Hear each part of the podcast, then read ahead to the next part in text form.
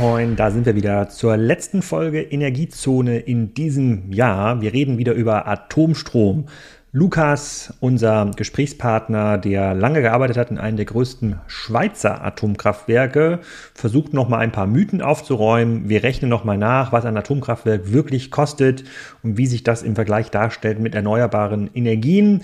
Und ich muss zugeben, ich bin ein bisschen atomstromfreundlicher geworden, kann auf jeden Fall verstehen, warum China massiv auf diese Technologie setzt, gleichzeitig natürlich erneuerbare Energien ausbaut. Vielleicht hilft es auch bei euch, das ein oder andere Vorteil abzubauen oder zumindest die Faktenlage etwas anzureichern.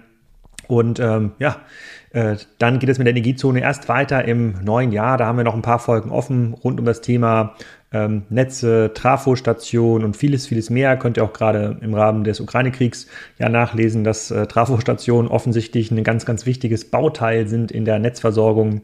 Und jetzt aber erstmal rein in den Podcast mit Lukas. Moin Lukas, willkommen zurück hier zu unserem Spezial Energiezone Fokus Atomstrom bzw. Nuklearenergie. Wir haben ja vor boah, drei Wochen, glaube ich, eine Folge aufgenommen oder vor vier Wochen grob, grob eine Folge aufgenommen, versucht schon mal so ein bisschen die Mythen rund um das Thema Nuklearenergie zu lösen. Da bin ich auch ganz dankbar, dass wir dich da gefunden haben, der auch bereit ist, da was äh, ähm, zu sagen. Ähm, du hast für das größte Schweizer Atomkraftwerk gearbeitet, hast auch relativ viele Einblicke, wie das alles äh, funktioniert. Und da fangen wir mit der ersten Frage an. Die Folge war nun live. Äh, hast du eher positives oder negatives Feedback aus deiner, aus deinem Umfeld so bekommen bei LinkedIn und Co.? Also hi Alex, schön, dass ich dabei sein darf. Hat mir beim letzten Mal sehr viel Spaß gemacht und entsprechend positiv war auch das Feedback. Also äh, du musst dir vorstellen, ich habe immer die die Möglichkeit auf auf Shitstorms von zwei Seiten. Entweder ich krieg von den Anti-AKW-Leuten Shitstorm, weil alles, was ich sage, eh äh, Quatsch ist, oder äh, ich krieg von der kleinen AKW-Lobby sozusagen äh, Shitstorm, weil ich irgendwas erzählt habe, was nicht gut genug war. Aber es war weder noch der Fall. Ich glaube, ich habe einen ganz guten Mittelweg gefunden und äh, habe eigentlich nur positives Feedback bekommen. Von daher. Okay, es sind noch ein paar Fragen offen geblieben, äh, die wir diesmal noch äh, besprechen wollen in der, in der zweiten Folge. Insbesondere äh, müssen wir einmal aufräumen nochmal mit dem Thema Kosten. Ähm, das rechnen wir gleich nochmal nach. Äh, wir gucken uns nochmal das Thema Generation 4 Kraftwerke an und äh, die Situation in ähm, Frankreich. Dann gab es auch noch ein bisschen Leserfeedback zum Thema Endlager, da gehen wir auch nochmal drauf ein. Fangen wir mal den Kosten an. Wir haben letztes Mal ja vorgerechnet, so ein 1 Gigawatt Kraftwerk Solar versus ähm, Kernenergie. Kernenergie meinst du, kommt so bei sieben bis acht Milliarden raus, wenn es da jetzt nicht ganz, ganz große ähm, Unterbrechungen ähm, gibt. Wir haben ja auch schon Kraftwerke, die schon vorher abgeschrieben ähm, ähm sind, die dann eben nicht mehr fertig werden. Aber auch wenn es acht Milliarden sind, ähm, äh, bräuchte man haben wir ausgerechnet dann für ein ähnlich großes Kraftwerk im erneuerbaren Energienbereich dann wahrscheinlich nur zwei Milliarden. Das stimmt nicht. Das habe ich ja nochmal mit Oven nachgerechnet. Also wir kommen wahrscheinlich auch auf so einen Betrag zwischen fünf und sieben Milliarden für ein ähnlich großes Kraftwerk, wenn man die erzeugte äh, Leistung sich anguckt, weil man braucht entsprechende Speicherlösung, die die äh, die dann über Nacht oder während der Dunkelflaute ähm, das auch mit einspeisen in das Netz. Das fand ich schon mal sehr ähm, interessant, wenn die Kostenannahmen auch so stimmen und sich durchhalten ähm, lassen.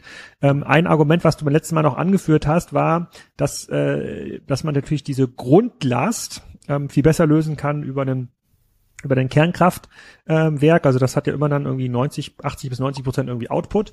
Ähm, da war ja Oves Argumenten, hm, naja, das Thema Grundlast ist in einer sozusagen modernen Energiewirtschaft gar nicht mehr so relevant, A, weil du lokal viel mit Batterien abpuffern kannst, also es muss quasi gar nicht mehr so zwei, drei, vier große Versorger geben, die das Netz in einer Grundlast hochhalten. Plus, ähm, die Industrie braucht diese Grundlast gar nicht. Auch die kann relativ flexibel auf äh, Energieproduktion hm, reagieren. Hast du dazu irgendwie eine Meinung oder siehst du das anders? Ja, leider muss ich da etwas äh, gegensteuern. Ähm, äh, was der Kollege von dir gesagt hat, könnte eventuell in einem weiten Zukunftsszenario mal Realität sein. Äh, aktuell ist es aber so, und da hat er sich leider ein bisschen ins eigene Fleisch geschnitten, äh, weil er gesagt hat, man bräuchte gar keine Grundlast mehr und 100% Verfügbarkeit wäre eh nicht notwendig.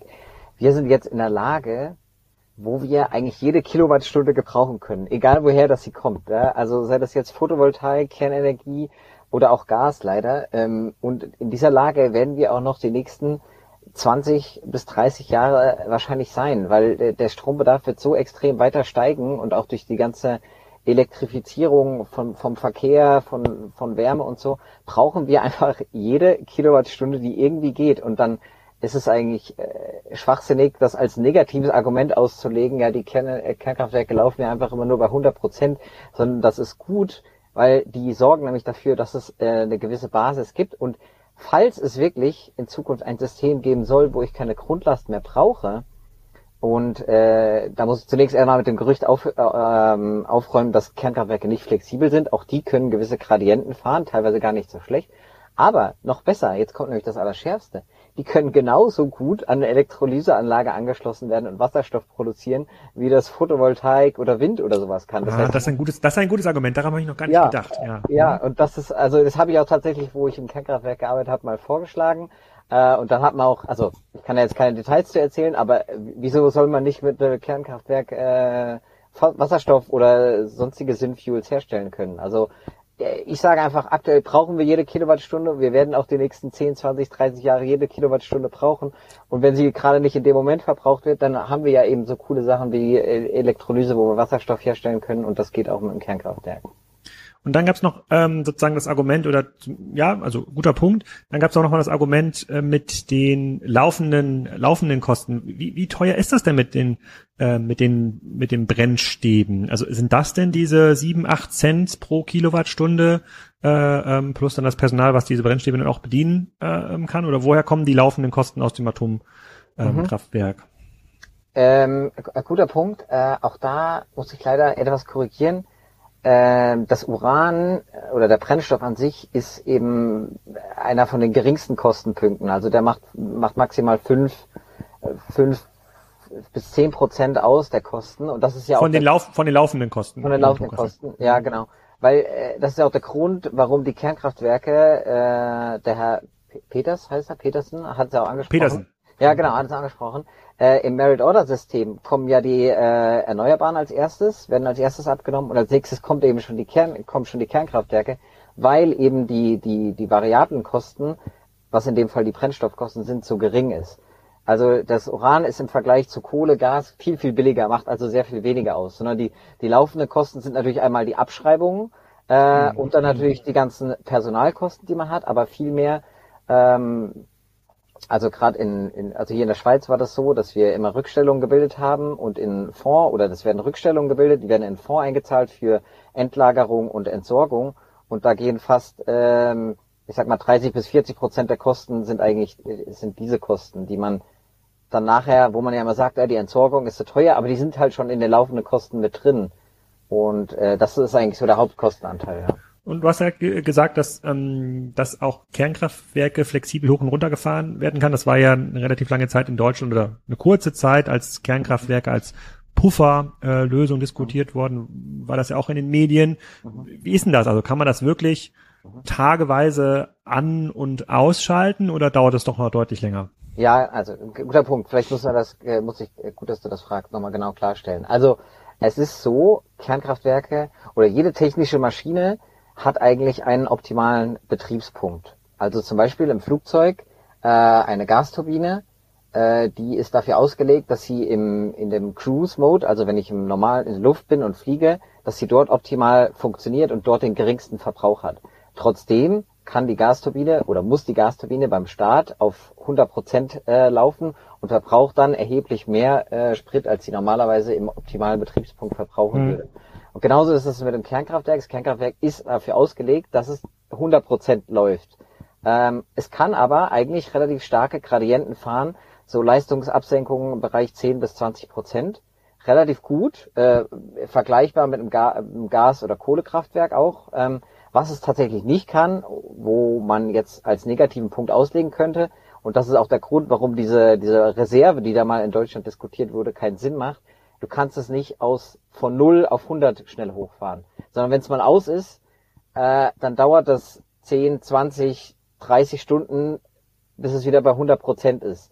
Also es ist, man kann zwischen 100 und 80, 70 Prozent kann man relativ schnell variieren, aber sobald ich dann mal wirklich bei Null bin, dann ist es schwierig, das schnell wieder hochzufahren. Ah, okay, also von den irgendwie 50 Brennstäben, die drin sind, wenn ich da irgendwie 10 rausziehe, ist das funktioniert das, ja, und dann kommt irgendwie weniger Leistung an, aber wenn ich jetzt irgendwie 40 da rausziehe, wieder reinstecke, so funktioniert das dann irgendwie doch nicht.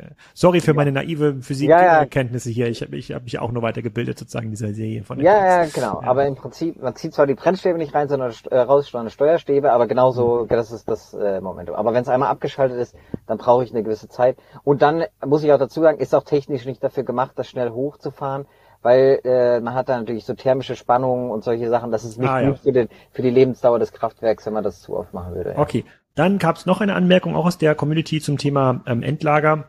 Mhm. Ähm, da gab es so zwei, drei, die mir gesagt haben, wenn es denn diese Endlagerlösung gibt, also diese Tiefenlager hast du genannt, ist eigentlich mhm. so, worauf man sich jetzt ähm, in der Wissenschaft geeinigt hat ähm, und ein paar Staaten betreiben das auch. Es gibt ja da zum Beispiel auch ein Endlager in Finnland neben so einem Kraft, Kraftwerk. Wäre meine Frage, mh, hm, warum, und das ist ja eine der ganz zentralen Diskussionen immer in der Atomkraft in Deutschland. Ne? Wenn man niemand will den mhm. Müll mhm. haben. Wenn es aber andere Staaten gibt, die so für sich schon eine Mülllösung gefunden haben, dann glaube ich ja an die Kraft der Marktwirtschaft und würde dann sagen, okay, wenn, wenn es da in Polen halt irgendwo eine Fläche gibt, die sich dafür eignet, warum zahlen wir dann kein Geld und fahren das dann alles dahin und äh, versenken das in deren ja, Salzbergwerk ist, glaube ich, jetzt nicht irgendwie das äh, Nonplusultra, aber es wird irgendwie auch schon bessere ähm, Gesteinslagen geben. Aber das habe ich bisher nicht rauslesen können, dass das so gemacht wird. Genau, äh, also gute Idee, äh, sinnvolle Idee. Ich denke, das, das, da kann keiner was dagegen sagen. Also ja, absolut macht das Sinn, vor allem weil auch die, die Forschungsaktivitäten werden ja auch von den Ländern zusammengelegt, aber die, der Grund, warum das aktuell nicht gemacht wird oder warum da keiner drüber nachdenkt, ist, weil das per Gesetz in Deutschland und auch in der Schweiz verboten ist. Also es gibt in Deutschland und in der Schweiz ein Gesetz, das sagt, äh, Brennstäbe dürfen nicht mehr äh, oder abgebrannte Brennstäbe ähm, aus den Kernkraftwerken dürfen nicht mehr außerhalb der Landesgrenzen gehen. Das heißt, weder für die Wiederaufbereitung, das hat man ja früher gemacht, dass man abgebrannte Brennstäbe nach Frankreich oder England gegeben hat, dann wurden die wieder aufbereitet, dann konnte man die nochmal nutzen.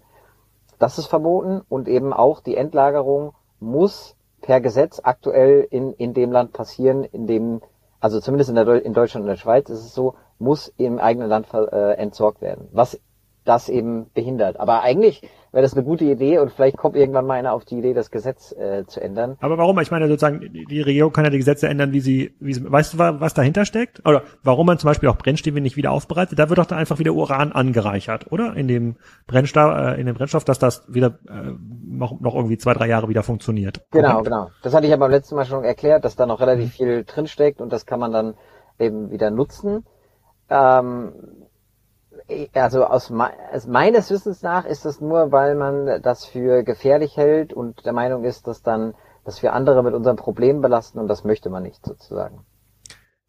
Hm, in anderen ja. Industrien machen wir das ja auch. Das verstehe ich. Das genau. verstehe ich. Da werde ich nochmal, vielleicht ist hier ein schlauer Hörer dabei, der kann das, der das nachvollziehen kann. Also ja. äh, sollte jetzt Finnland sagen, das ist jetzt, ich hatte mir jetzt, äh, da gab es auch in der Community mhm. jemand, der hat einen Artikel sozusagen vom Endlager Olkiluto mhm. äh, geteilt und angenommen, die haben Kapazität und auch eine, ja. wir haben eine Zahlungsbereitschaft, frage ich mich halt, warum das da nicht dahin ja, äh, es geht. Äh, Wäre eine Win-Win-Situation für alle, oder? Also ich meine, das wäre gut. Aber es ist die Frage, ob es ethisch Vielleicht übersehe ich auch was. Vielleicht befinden wir uns hier auch auf, auf komplett moralischem sozusagen Glatteis ja. äh, und ja. jemand sagt uns, du, du, du, Lukas, Alex, das habt ihr aber euch komplett falsch überlegt, aber da lasse ich mich, da lasse ich mich gerne ähm, belehren. Kommen wir zurück nochmal zu der ähm, sozusagen zu der Verfügungstellung von sozusagen Leistung der, der AKWs im Dauerbetrieb. Mhm. Ähm, da sind wir beim letzten Mal nicht zu gekommen, weil du meintest, du wolltest noch mal ein bisschen da ähm, recherchieren, nämlich äh, sozusagen zum Thema Frankreich. Mhm. In der Theorie ist das natürlich total cool, wenn diese 80, 90 Prozent der AKW-Leistung ähm, ankommen. Jetzt war natürlich Frankreich im,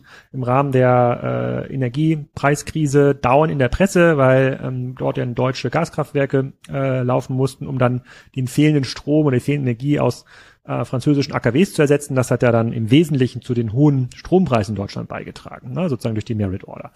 Mhm. Jetzt frage ich mich natürlich, wenn das so ist, wenn da teilweise 50 Prozent der AKWs abgeschaltet sind, dann ist die Rechnung, die wir hier ganz am Anfang aufgestellt haben, ja dann doch nicht ganz fair. Also das, da scheint es ja ein Problem zu geben, die im Dauerbetrieb ähm, zu halten. Und da brauche ich mal ein bisschen Einordnung von mhm. dir. Schauen wir da falsch drauf, weil das alles sehr, sehr alte AKWs sind und so ein gewisser Wartungsstau ähm, ist? Oder ist es wirklich so, dass über, sagen wir mal, 40 Jahre Betriebszeit nur, nur 30 Jahre wirklich äh, das AKW läuft? Mhm. Ja, es ist kom komplexe Situation. Ähm, ich fange mal vorne an. Also es ist natürlich zwei Sachen, die da dummerweise zusammengekommen sind. Dass einmal äh, die Pre Gaspreise so hoch waren und dann die französischen Kernkraftwerke nur zu einem Teil vorhanden waren. Also äh, der Grund für die hohen äh, Preise ist ja nicht, dass die Kernkraftwerke äh, in, in, Frankreich nicht laufen, sondern der Grund für die hohen Preise ist, dass Deutschland sich vom Gas abhängig gemacht hat und das Gas dann äh, sehr knapp wurde. Und dann ist zusätzlich noch dazu gekommen, dass in Frankreich äh, die Kernkraftwerke nicht gelaufen sind. Ich habe mich noch ein bisschen schlau gemacht, ähm, um das ein bisschen einzuordnen. Also Frankreich hat ja irgendwie 70 bis 80 Prozent Kernenergie. Das heißt, eine enorme Menge, äh, die da ähm, produziert wird und die relativ stabil eigentlich auch produziert wird. Und wenn man 70, 80 Prozent nur vom Stromnetz oder Gesamtenergie? Vom Stromnetz, also vom Stromnetz. Ah, Entschuldigung, vom Strom. Okay. Ja, Entschuldigung.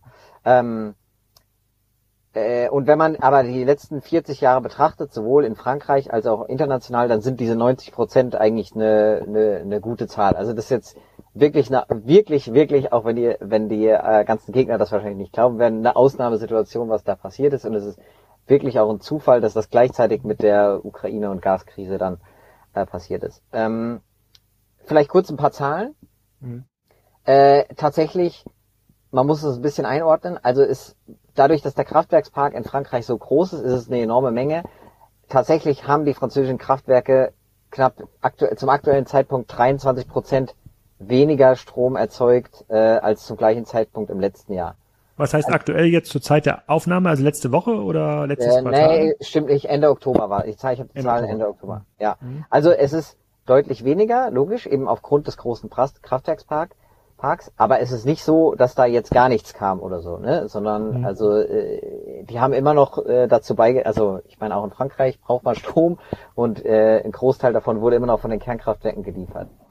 Und es sind eigentlich drei Sachen zusammengekommen, wobei eine eigentlich die die der stärkste, ne vier Sachen sind mittlerweile zusammengekommen, die das verursacht haben, aber ein ein Punkt ragt eigentlich raus. Das erste und das ist der mit dem geringsten Einfluss, ist das, was der Herr Petersen gesagt hat äh, dass nämlich im Sommer äh, die Flüsse sehr warm waren und dadurch teilweise die Leistung gedrosselt werden musste. Äh, das ist tatsächlich so. Das ist aber auch kein äh, Phänomen, was zum ersten Mal aufgetreten ist. Das ist auch bei Kohlekraftwerken so. Aber äh, vielleicht kannst du das nochmal erklären, weil, also ich verstehe, dass quasi ah. Flüsse dann zur Kühlung verwendet werden, aber es gibt doch auch Atomkraftwerke, die so in Wüstengegenden sind. Da gibt's gar keine Flüsse, die haben da irgendwie so große Kühltürme. Die, die, wie kühlen die denn? Genau, aber auch der Kühlturm, also nee, es gibt keine, die jetzt einfach komplett in der Wüste, das würde nicht funktionieren, zumindest nicht ah, mit den aktuellen okay. Reaktoren, sondern du, man braucht immer Wasser. Also auch der Kühlturm äh, braucht braucht äh, eine Wasserzufuhr, weil das, was oben verdunstet am Kühlturm, muss neu reingespeist werden, aus dem Fluss gezogen werden. Das heißt aber, ich habe keine direkte Flusskühlung. Also das, es wird nicht, das Kühlwasser wird nicht in den Fluss abgegeben, Mhm. Übrigens an der Stelle keine Angst, äh, das ist nicht radioaktiv, also es wird nirgendwo radioaktives Wasser in äh, Fluss abgegeben.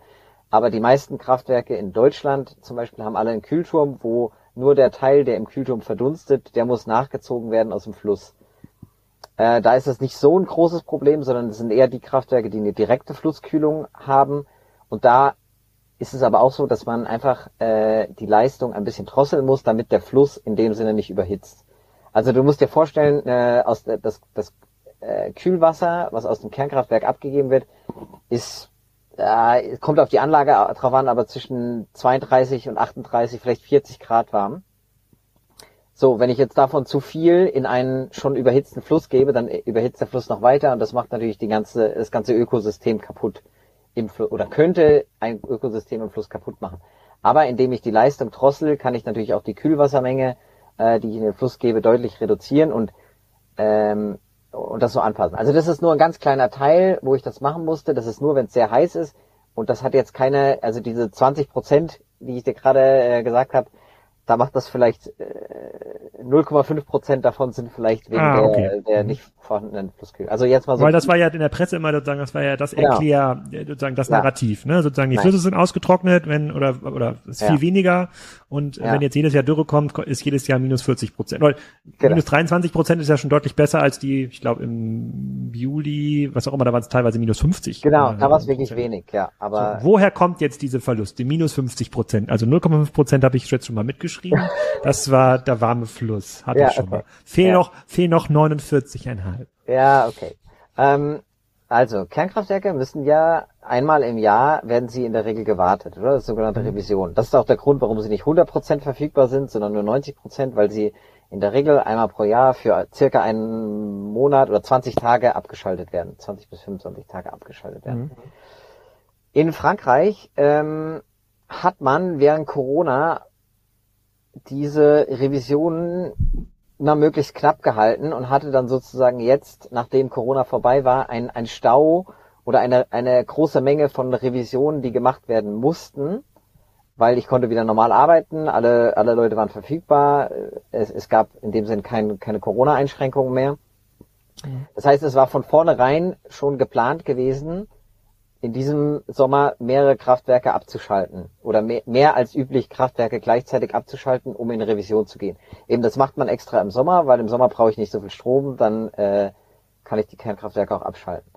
Das heißt, in den Sommermonaten, wenn du jetzt also die, die irgendwie zusammenzählen willst, also das ist jetzt nur geschäft, geschätzt, kamen wahrscheinlich 30 Prozent von den 50 Prozent, die nicht verfügbar waren, war in dem Sinne geplant, weil die Revision gemacht wurden.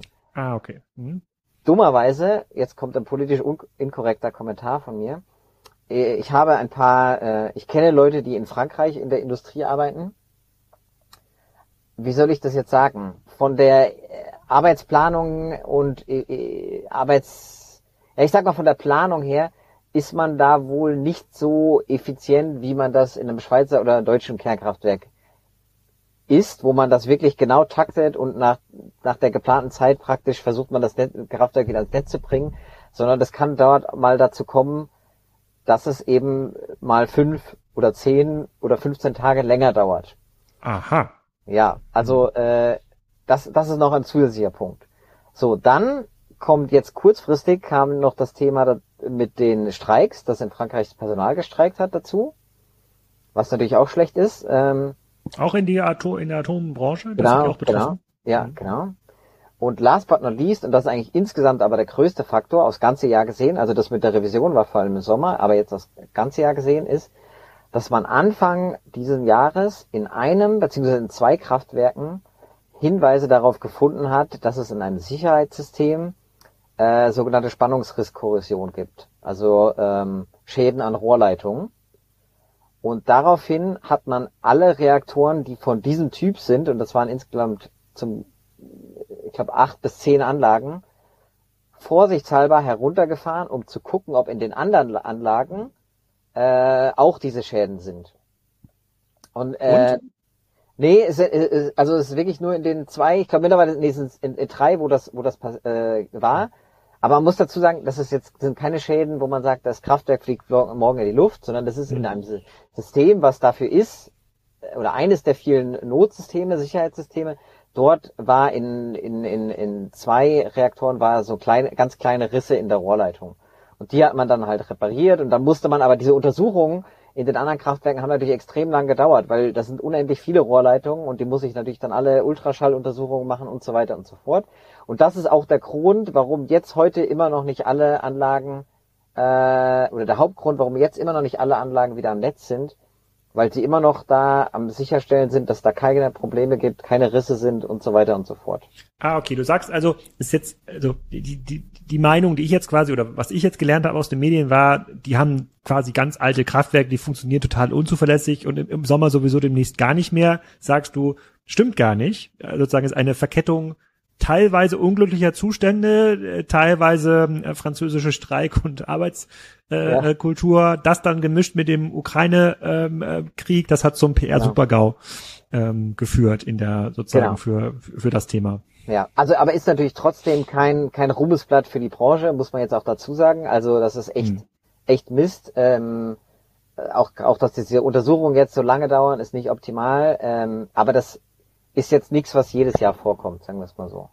Aber bauen die Franzosen denn jetzt weiter Atomkraftwerke? Sind da noch einige im Bau? Ja, also äh, aktuell ist nur eins im Bau. Äh, das hat auch noch nicht so viele positive Schlagzeilen gemacht, sondern eher oh. mit Bau, Bauverzögerung äh, Werbung gemacht. Aber da haben wir ja letztes Jahr, glaube ich, schon ein bisschen mhm. drüber gequatscht. Äh, aber sie planen jetzt doch einige neue. Also sie haben jetzt, glaube ich, äh, gerade diese Woche kam eine Meldung, dass sie jetzt äh, vier oder sechs neue äh, planen.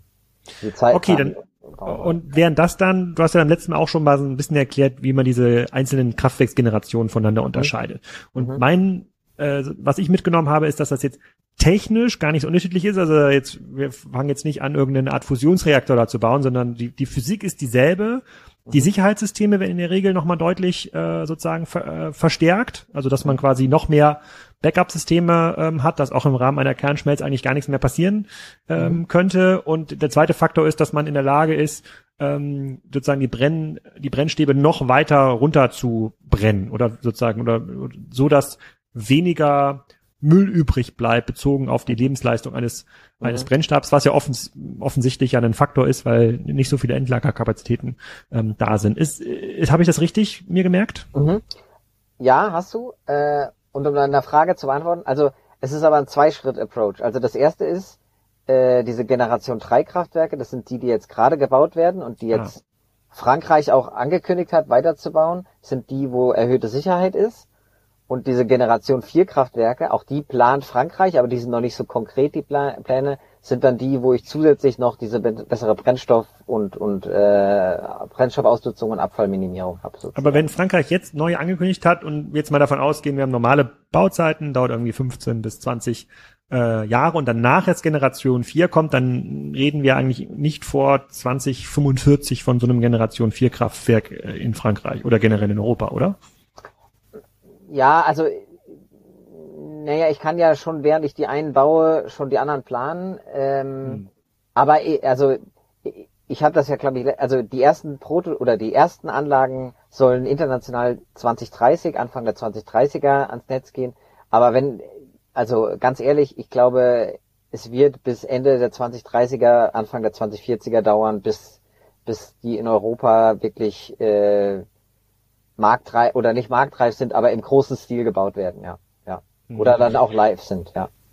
Und, und bleib mal kurz, kurz bei Generation 4. Es gibt doch irgend so ein äh, Nuklearprojekt, bei dem Bill Gates auch ganz aktiv genau. ist in den USA. Ist, hat das damit zu tun mit dieser Generation 4 oder was macht er denn? Warum interessiert er sich dafür?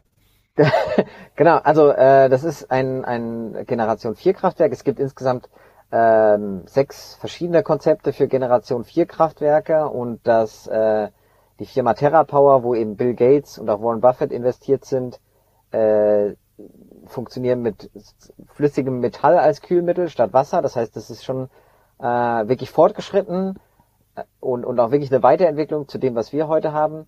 Und er ist ja ein großer Verfechter davon, was ich ja auch sage, wir brauchen jegliche Form von Energie, die CO2-frei Strom produziert und, und unterstützt das deshalb. Und die sind auch die eigentlich, die äh, diese Generation 4 Kraftwerk Forschung und Entwicklung an, anführen. Und sie wollen 2028 das erste oder ihr Kraftwerk in Betrieb nehmen. Und vielleicht noch als Ergänzung. Und diese Kraftwerke, die sind dann auch wirklich dafür ausgelegt, ähm, flexibel zu sein. Also die sind nicht mehr, wie ich es am Anfang erklärt habe, auf dieses 100% Volllast fahren, sondern die können auch dann äh, flexibler reagieren, also die können dann wirklich auch wirtschaftlich flexibler reagieren. Die hat das Konzept von Bill Gates hat dann auch einen angeschlossenen Salzspeicher, das ist eigentlich ganz interessant. Und äh, das ist einfach Salz, was sich dann mit der aus der Hitze des Reaktors auf, aufheizt, wenn jetzt gerade nicht so viel Strom benötigt wird.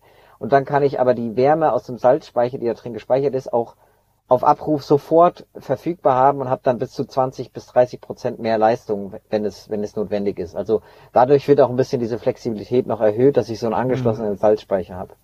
Und, das ist eigentlich und, dieses, und flüssiges Metall, was ist das dann irgendwie Quecksilber, was da durchläuft? Nee, das, also äh, Natrium. Äh, also das, das Konzept heißt sogar auch Natrium, glaube ich. Ähm, Wobei Natrium auf Englisch ist ja Sodium, das heißt, sie haben einfach den lateinischen Namen genommen, um das zu, nom, äh, zu, äh, zu benennen, den, das Reaktorkonzept. Ja. Okay, also wer sich also für Generation 4 interessiert, der ist am engsten dran, wenn er da äh, dieser Bill Gates Entwicklung ähm, folgt genau. und ist ja dann quasi schon in den nächsten ja, sechs Jahre sind es ja nur noch bis 2028, dann sollte das, ähm, dann soll das laufen. Und, und du sagst quasi, die Ratio von Bill Gates, das zu fördern, ist ähm, schon die Idee, sozusagen CO2-freier äh, mhm. Energiegewinnung, bei der ja auch, bei der er sagt, das wird mit nur Windkraft und Solar ähm, und ein bisschen Wasserstoffwirtschaft wird's nicht reichen. Genau, ja. Okay, gut. Dann ähm, bleiben wir mal ganz kurz noch. Ich habe noch zwei Fragen übrig. Wir haben schon wieder eine halbe Stunde gequatscht, meine Güte, das dauert. Das, wir kommen hier, kommen hier gar nicht vom Fleck. Ähm, bleiben wir mal ganz kurz noch mal bei den Ländern, wo wir in Europa ja. was finden. Eine, ich hatte dir auch eine, einen Leserbrief weitergeleitet, sozusagen ein Argument mhm. natürlich ähm, vieler Länder, sozusagen auch auf Atomkraft zu setzen ist, äh, nicht primär, aber nachgelagert auch die militärische Nutzung. Also sehen wir jetzt natürlich sozusagen im Rahmen der Krise, dass die Länder, die über äh, Atomwaffen verfügen, in der Regel nicht angegriffen werden. Ähm, deswegen haben ja auch so viele Länder ein großes Interesse daran, äh, das äh, sozusagen die zu haben. Aber ein Land wie Frankreich oder auch UK, also in Europa, die ja über Nuklearwaffen verfügen, die brauchen eigentlich die klassische Energieindustrie, äh, also Nuklearenergieindustrie schon dafür, um auch äh, dieses Waffenarsenal überhaupt zu pflegen, weil die brauchen ja auch irgendwie so eine Urananreicherung, dass dann irgendwie waffenfähig gemacht wird.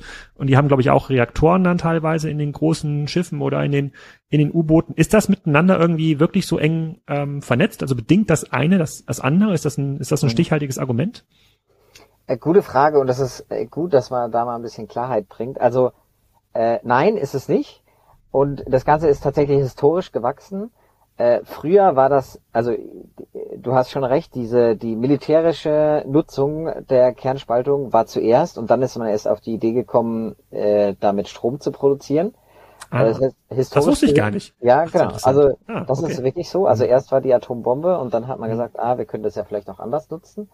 Äh, heute ist es aber so, dass wirklich die, also die Kraftwerke, die man hat, äh, heutzutage und die man neu baut, die sind absolut ungeeignet dafür, Bomben zu bauen. Also es ist nicht so, dass man hingeht und sagt, da ich greife jetzt mal in den Reaktor, nehme das Brennelement raus und dann habe ich eine Bombe, sondern ähm, also die Reaktoren aktuell und auch die neueren sind absolut ungeeignet dafür, sondern für sowas braucht man, also um Bomben zu bauen, braucht man eben so eine Anreicherungsanlage. Das hatte ich ja beim letzten Mal schon erklärt. Und tatsächlich haben sowohl UK als auch Frankreich eine Anreicherungsanlage. Die braucht man aber halt auch für die Brennstäbe anzureichern äh, und sonst hat das in Europa, soweit ich weiß, niemand. Ähm, und das ist das so kompliziert zu bauen, so eine Anreicherungsanlage? Ist das so eine Raketenwissenschaft? Nee, das ist nicht so eine Raketenwissenschaft, aber es ist halt schon äh, enorm energieintensiv und halt auch äh, enorme Sicherheitsvorkehrungen, weil du halt wirklich direkt mit der, also im Kernkraftwerk ist ja alles schön abgeschirmt, aber in der Anreicherungsanlage, irgendeiner muss ja dann wirklich da, natürlich ist das heute, glaube ich, alles sehr, sehr gut automatisiert, aber da hat man natürlich viel direkteren Kontakt ähm, zum, zum radioaktiven Material, als, als man das im Kernkraftwerk Weil das nicht wie im Kernkraftwerk in so einem Wassertank irgendwie versenkt ist, sondern irgendwo drehen sich irgendwelche Zentrifugen, so stelle ich genau. mir das jetzt vor. Irgendwo genau. muss ja Energie zugefügt werden. Genau, genau. Ah, okay. Aber eigentlich genau das Gegenteil der Fall, sondern ich kann, also, und das passiert ja auch, ich kann die Bestände dieser Länder an Kernwaffen kann ich nutzen und in den Kernreaktoren in Anführungszeichen verbrennen bzw. zur Energie umwandeln. Also es ist nicht so, dass ich aus den Kernreaktoren Bomben baue, sondern es ist eigentlich eher so, dass ich Bomben nutzen kann und das wird auch gemacht äh, oder das Material für die Bomben nutzen kann, um im Kernkraftwerk dann. Das ist so. Daraus kann man dann wieder diese kleinen Plättchen äh, bauen, genau. die dann später in den ja. Bremsstaff landen. Ah, das, genau. ist, das ist ja interessant. Ja. Okay. Und du sagst quasi in den neuen Generationen der Kraftwerke geht das nicht, aber in diesen äh, dieses Kraftwerk da in Tschernobyl, was zum Beispiel genau. explodiert ist, das war ja, glaube ich, so erste Generation. War das dann da so, dass die Brennstäbe, die da waren, so krass angereichert waren, dass das eigentlich waffenfähiges äh, Material war? Genau, also das war, also ist auch heute bekannt, Tschernobyl war sogar extra dafür gebaut worden, um genau das zu tun. Also dass man da nämlich äh, dann Plutonium rausnehmen konnte. Äh, also der Reaktor hat ja ein sehr spezielles Design und spe spezielle Physik auch und genau einfach nur dafür gemacht, dass man da Bomben, äh, bombenfähiges Material rausbekommt.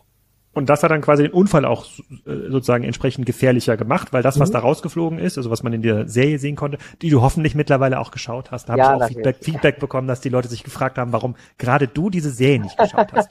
äh, genau, also sozusagen, das, das hat dann umso mehr, das waren dann Sachen, die dann umso mehr strahlen.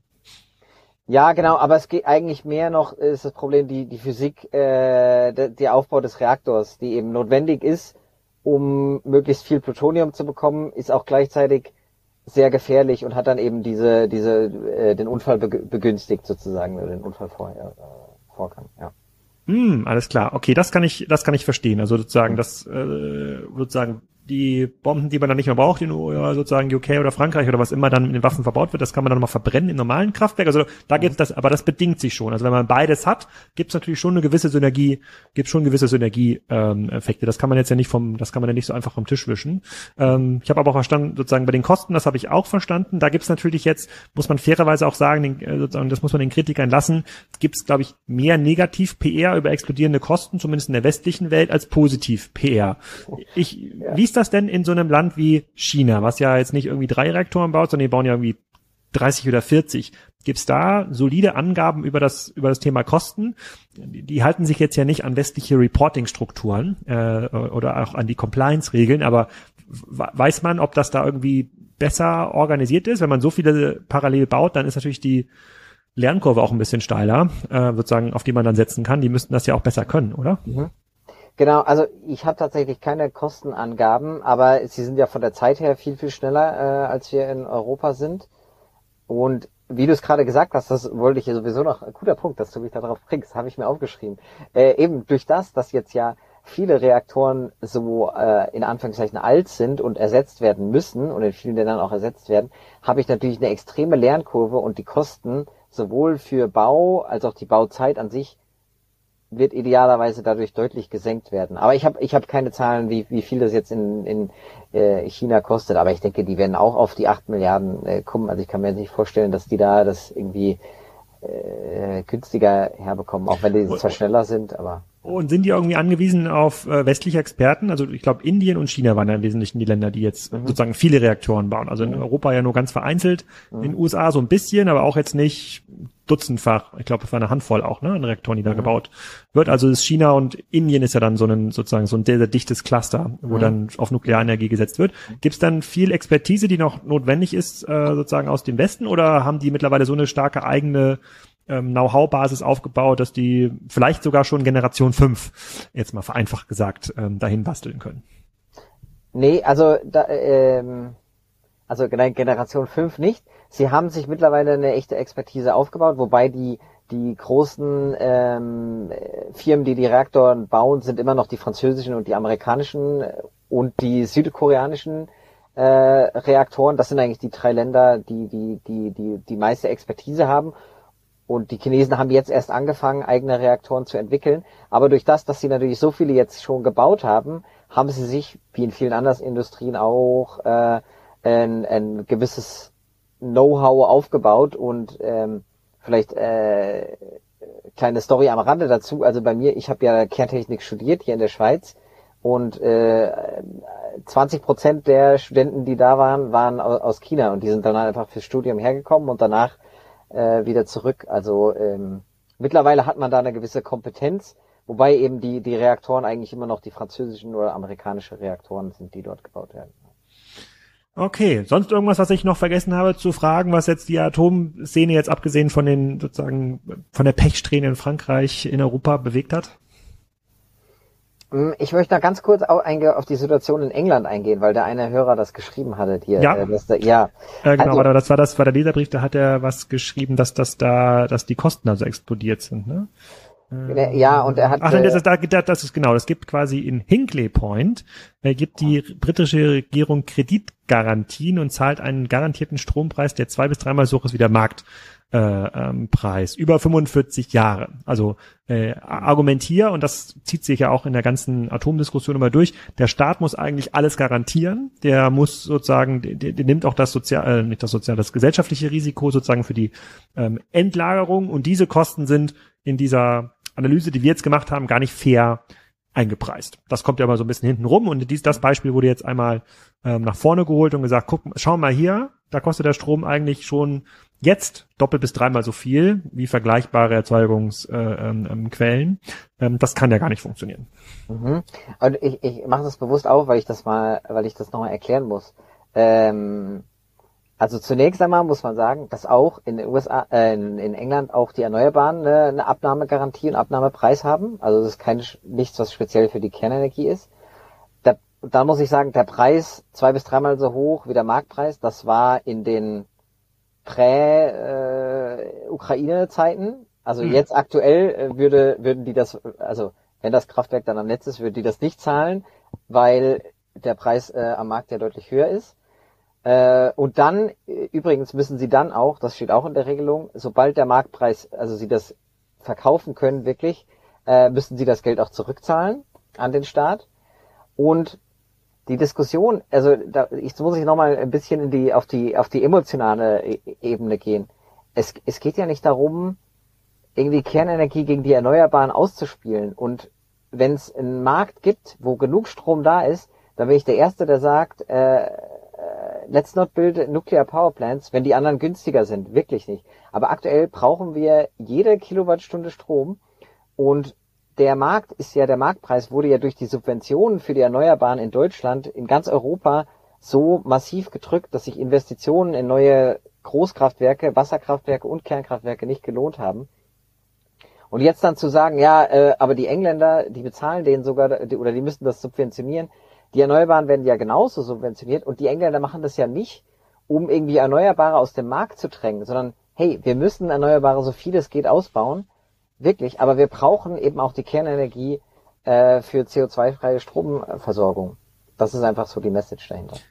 Hm, aber vielleicht zum Abschluss würdest du denn, wenn dich dein Neffe oder deine Kinder mal fragen, hey Papa, was soll ich denn studieren, würdest du ihnen jetzt, wenn sie in Europa ihr berufliches Leben sehen in der Zukunft, empfehlen, sich auf das Thema Nuklear nochmal zu spezialisieren? Glaubst du, da gibt's in 20 Jahren noch eine relevante Industrie? Hier? Ja, ich glaube, ich glaube schon. Ich glaube schon. Also in, in Deutschland sicher nicht. Äh, in der Schweiz weiß ich es nicht, aber außerhalb glaube ich schon. Ich glaube, die, die Generation 4 Kraftwerke sind, äh, sind wichtig und richtig und, und helfen äh, allen.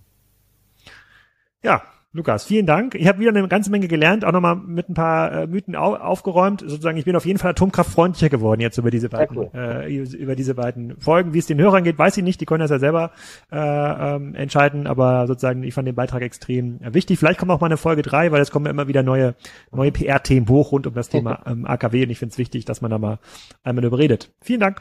Danke dir, Alex. Ciao.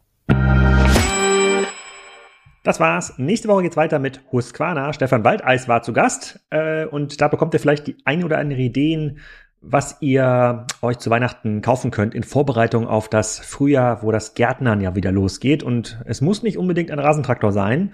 Es könnte auch die kleine Akkukettensäge reichen. Ähm, dazu aber mehr nächsten Donnerstag. Ciao.